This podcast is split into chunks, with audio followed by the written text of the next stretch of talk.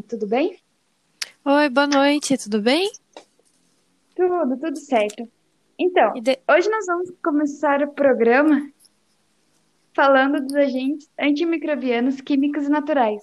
Vocês já ouviram falar sobre isso? Os agentes antimicrobianos são agentes químicos que inibem o crescimento de microorganismos. O cloreto de sódio, comumente conhecido como sal de cozinha, é o mais antigo agente antimicrobiano. Você acredita que desde os anos 50, a capacidade de várias espécies de bactérias do gênero Bacillus de produzir substâncias com atividades antimicrobianas, dentre elas são relatadas a substicilina, a proteases e a termolisinas.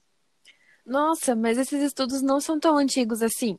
Muitas bacteriocinas têm sido caracterizadas bioquimicamente e geneticamente, mas muitos aspectos desses compostos ainda permanecem desconhecidos. Então, as primeiras bacteriocinas descritas foram as colicinas, que são ativas contra Escherichia coli, que são aquelas bactérias que podem causar infecção no trato digestivo ou urinário, ou em outras partes do corpo também. Existem também a nisina, que inibe o crescimento de bactérias gram-positivas. O potencial de aplicação de uma determinada bacteriocina pode ser predito por suas propriedades, características como a estabilidade à temperatura, o pH e o espectro de, espectro de ação estão entre as mais importantes para tal previsão. Alguns fatores podem influenciar na difusão das bacteriocinas em alimentos. São eles a concentração de sal, o pH, o nitrito e o nitrato. Fase aquosa disponível para difusão, conteúdo lipídico e superfície lipídica disponível para a solubilização. Sabia que a eficácia da ação de diferentes bacteriocinas já foi testada em vários alimentos? Pois é, e principalmente produtos como a carne e laticínios, e eles obtiveram sucesso. Lá nos Estados Unidos, já está sob jurisdição as bacteriocinas purificadas, microorganismos produtores de bacteriocinas ou expressões genéticas de bacteriocinas em microorganismos produtores de alimentos, e são regulamentados como ingredientes alimentícios e são reconhecidas como seguras. Mas, em geral, o uso das bacteriocinas são uma das opções de possíveis mecanismos para controlar bactérias patogênicas e deteriorantes em alimentos. Existem também alguns antimicrobianos naturais, que nós vamos falar alguns. São compostos com capacidade de inibir o crescimento de microorganismos, incluindo bactérias, vírus e fungos.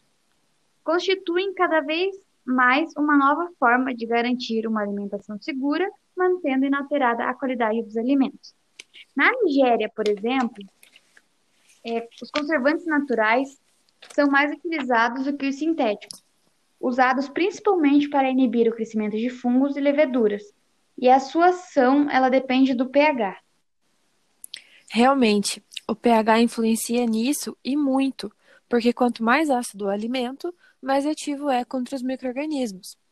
Alguns dos avanços obtidos têm sido no uso combinado de alta pressão com agentes antimicrobianos naturais, como a nisina e a lisozima, ou a aplicação conjunta, com tratamentos térmicos de baixa intensidade. No Texas, foi desenvolvido um método que combina o uso de um antimicrobiano natural com a irradiação, que se aplica sobre o alimento a uma elevada quantidade de energia na forma de radiação ionizante. Ela é aplicada na embalagem do produto. Daí, ela reduz a carga patogênica da embalagem antes de atingir o alimento, sem a necessidade de aplicação de altas doses de radiação. Aspectos como a qualidade, textura, a cor, vamos usar o exemplo do alface mesmo, têm se mantido praticamente inalterado, o que causou a diminuição da infecção por salmonela.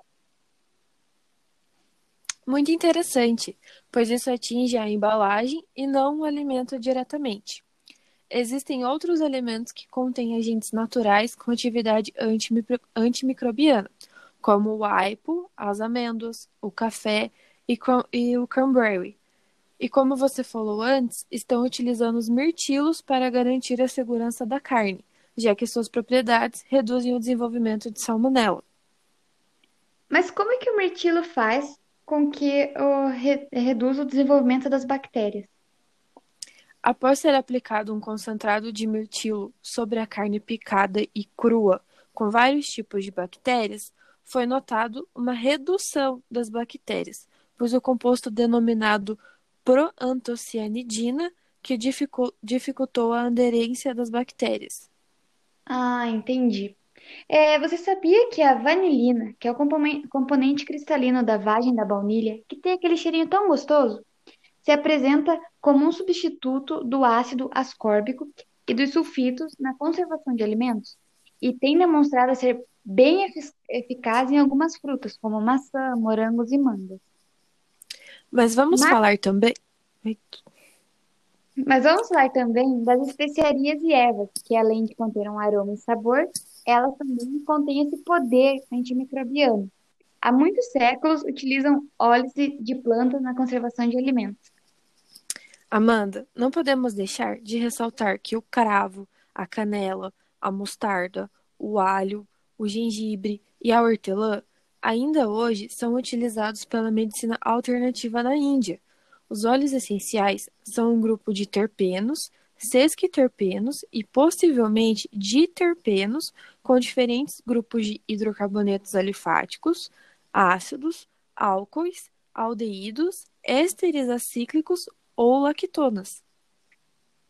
Então, em geral, os compostos fenólicos dos óleos essenciais, como óleo cítrico extraído do limão, laranja e bergamota, têm maior efeito antimicro- antimicrobiano e não são catalogados como especiarias. As fontes de deteriorização podem ser físicas, químicas ou microbiológicas. A ação dos agentes antimicrobianos é exercida a nível membrana celular da bactéria, provocando danos estruturais e funcionais.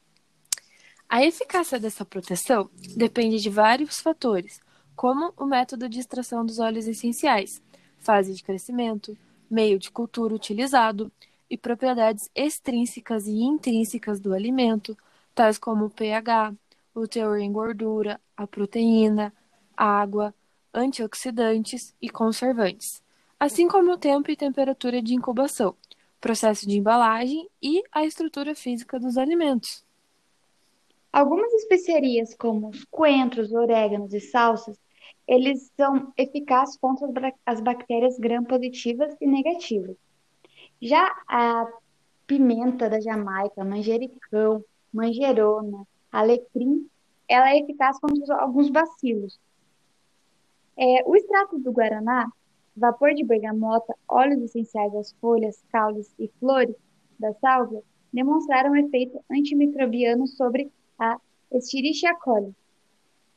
Os óleos essenciais da laranja, do limão e da bergamota, assim como a hidrodestilação de caules, folhas e flores de clorofila da Eugênia O, são eficazes contra as gram-positivas, igual você falou ali em cima.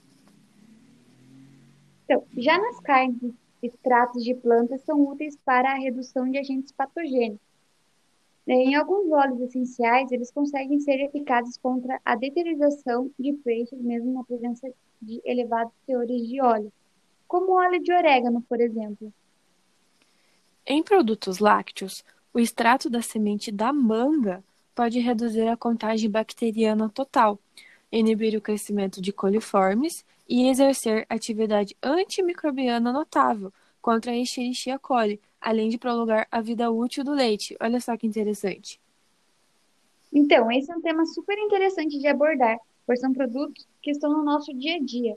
Vimos que plantas e especiarias podem melhorar a segurança e tempo de vida útil dos produtos alimentícios.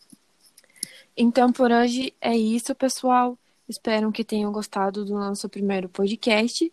Eu espero vocês amanhã, no mesmo horário, com a minha colega Amanda. Boa noite e até mais. É isso, pessoal. Boa noite. Até mais.